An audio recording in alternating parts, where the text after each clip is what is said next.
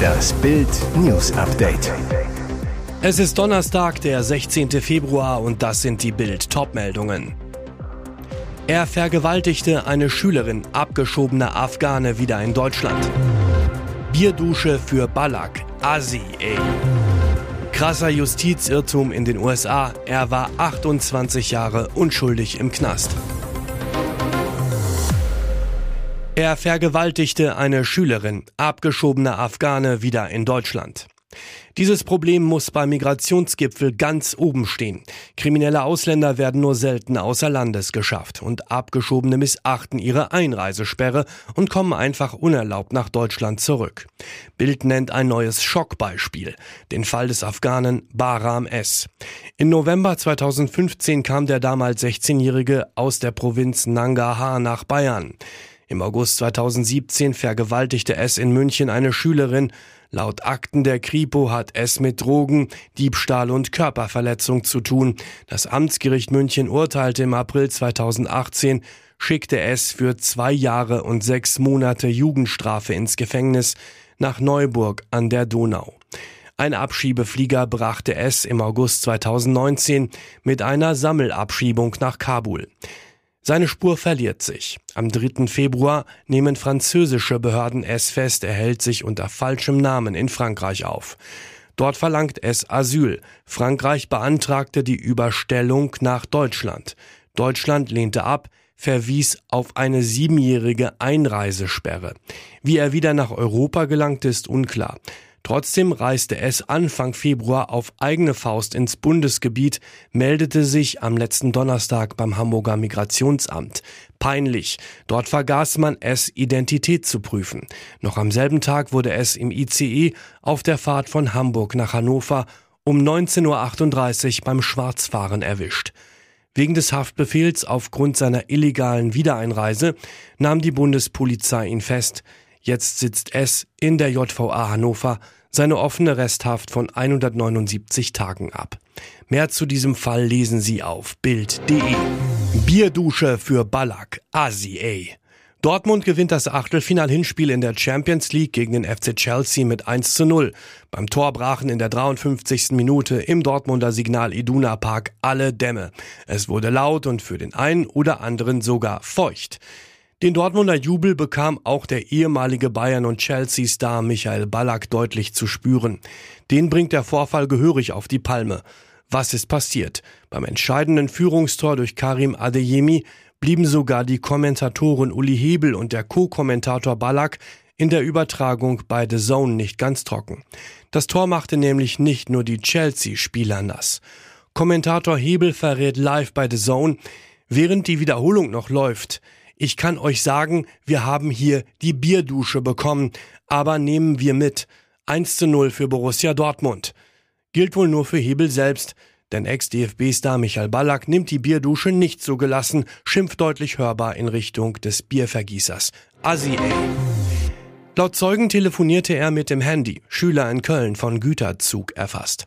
Hatte er die drohende Gefahr nicht gehört oder war es einfach nur Leichtsinn? Ein Schüler ist in Köln von einem Güterzug erfasst und schwer verletzt worden. Auf seinem Fahrrad näherte sich der Teenager gegen 17.30 Uhr dem Bahnübergang im Stadtteil Ossendorf.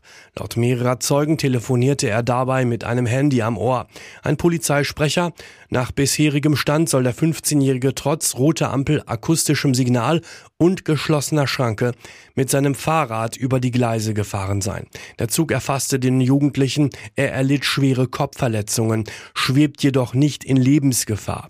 Der Lokführer musste mit einem Schock ebenfalls ins Krankenhaus. Ob der Teenager die Bahn wegen des Telefonats nicht bemerkt hat oder dachte, er schafft es noch rechtzeitig über die Gleise, unklar. Erst Anfang Februar waren in Recklinghausen zwei Jungen von einem Güterzug angefahren worden. Der Zehnjährige starb, der Jüngere wurde lebensgefährlich verletzt. Nach einer Operation ist sein Zustand inzwischen stabil.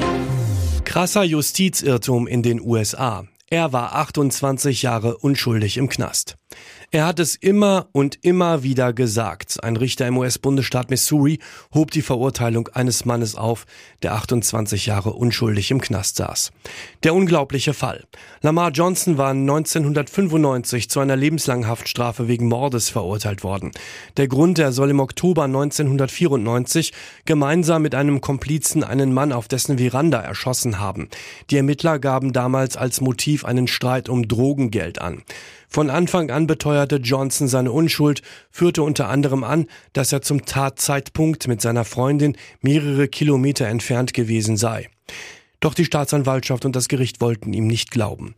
Ein zweiter Verdächtiger gestand, an der Tat beteiligt gewesen zu sein und bekam eine siebenjährige Haftstrafe. Später stellte sich sogar heraus, dass ein angeblicher Zeuge von der Polizei gedrängt wurde, Johnson zu belasten.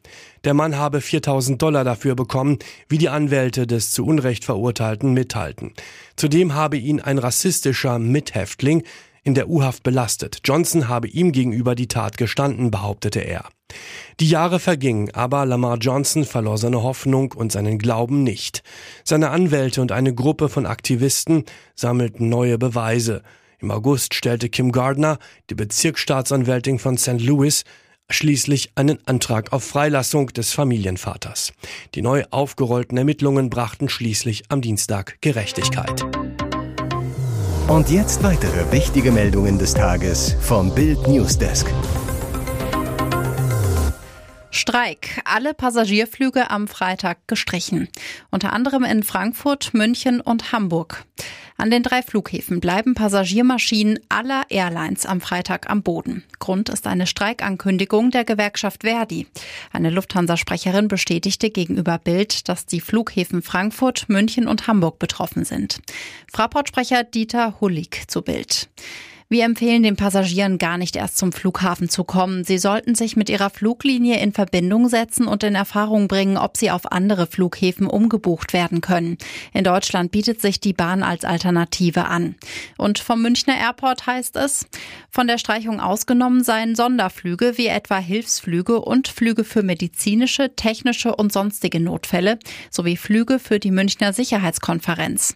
Zu dem Treffen werden Spitzenpolitiker aus aller Welt erwartet darunter zahlreiche Staats- und Regierungschefs. Britischer Verteidigungsminister sicher, 97 Prozent der Russenarmee in der Ukraine. Der Kreml hat in den vergangenen Wochen die Angriffe in der Süd- und Ostukraine verstärkt. Das habe nach Angaben des britischen Verteidigungsministers Ben Wallace einen enormen Preis gekostet. Wir schätzen, dass 97 Prozent der russischen Armee in der Ukraine stationiert sind, sagte Wallace am Mittwoch in der BBC-Sendung Today. Damit machte er deutlich, wie stark die russische Armee durch den Krieg in der Ukraine gefordert sei. Wallace gab das Interview aus Brüssel, wo er an einem NATO-Treffen der Verteidigungsminister teilnahm. NATO-Generalsekretär Jens Stoltenberg forderte bei dem Treffen die Mitglieder der Allianz auf, die Verteidigungsausgaben zu erhöhen. Der britische Verteidigungsminister im BBC-Interview, wenn wir der Ukraine helfen, Russland in der Ukraine zu besiegen, trägt das zu unserer eigenen Sicherheit bei. Die Unterstützung Großbritanniens für die Ukraine gehe nicht zu Lasten der Verteidigung seines Landes. Hoffnungen der Ukraine auf schnelle Kampfjet-Lieferungen aus Großbritannien hat Wallace in dem BBC-Interview aber gedämpft. Ich denke nicht, dass wir in den kommenden Monaten oder gar Jahren unbedingt Kampfjets liefern werden, denn das sind ganz andere Waffensysteme als etwa Panzerabwehrraketen, sagte er. Hollywood-Schönheit Raquel Welch ist tot. Das teilte ihr Management mit. Die Schauspielerin sei am Mittwochmorgen nach einer kurzen Krankheit mit 82 Jahren gestorben, hieß es. Welch war in den 60er Jahren das Sexsymbol in Hollywood und wurde 1995 sogar vom Empire Magazine zu einer der 100 sexiesten Stars der Filmgeschichte ernannt. Im Playboy belegte sie Platz 3 der 100 sexiest Stars des 20. Jahrhunderts. Zu verdanken hatte sie den Titel vor allem ihrer Rolle 19 1966 im Film One Million Years BC. Darin zeigte sie sich in einem knappen Bikini aus Hirschleder. So wurde sie auch aufs Filmplakat gedruckt und wurde über Nacht mit 26 Jahren zum Sexsymbol. Danach feierte sie zahlreiche Kinoerfolge. Sie war zweimal für den Golden Globe nominiert und gewann 1975 den prestigeträchtigen Preis in der Kategorie Musical Komödie für ihre Performance in Die drei Musketiere mit Faye Dunaway und Charles Charlton Heston in den Hauptrollen. 2012 sagte sie gegenüber The Post, an meinem ersten Drehtag kam Faye Dunaway ganz aufgetackelt zu mir und sie war so süß. Sie sagte, Liebling, ich möchte dir nur sagen, dass ich ein großer Fan von dir bin. Aber weißt du nicht, dass sie alle nur darauf warten, dass wir uns gegenseitig die Augen ausreißen, also lass uns Spaß mit ihnen haben. Während ihrer Karriere drehte Welch mit anderen Hollywood-Größen wie James Stewart, Frank Sinatra, John Huston und Burt Reynolds. Es war die härteste Zeit seines Lebens. Geigenweltstar André Rieu stand wegen der Corona-Krise am Rande der Insolvenz. Durch die Auftrittsverbote hatte er keine Einnahmen, die etwa eine Million Euro kosten monatlich für seine 120 festangestellten Mitarbeiter, liefen aber weiter. Der Musiker überlegte sogar, seine Stradivari von 1732 für mehrere Millionen zu verkaufen. Rieu zu Bild. Ich wusste, dass ich schneller eine neue Geige als ein so wunderbares Orchester bekomme. Viele meiner Musiker sind 20 bis 30 Jahre bei mir. Wir sind eine Familie. Zum Glück war es nicht notwendig. Denn er erhielt 10 Millionen Euro vom niederländischen Staat. 80 Prozent der Gehälter und zusätzlich noch einen Festbetrag für die Spesen, wie alle Unternehmen in Holland, so der Geigenvirtuose. Ohne diese Unterstützung hätten wir es nicht geschafft. Ich bin sehr stolz, dass ich niemanden aus meinem Orchester entlassen musste. So weiter. Um die Situation zu meistern, entwickelte Rieu sein eigenes Corona-Programm. In seinem Schloss in Maastricht lernte er mit Tim und Struppi Comics Spanisch und fing an, Torten für die Nachbarschaft zu backen.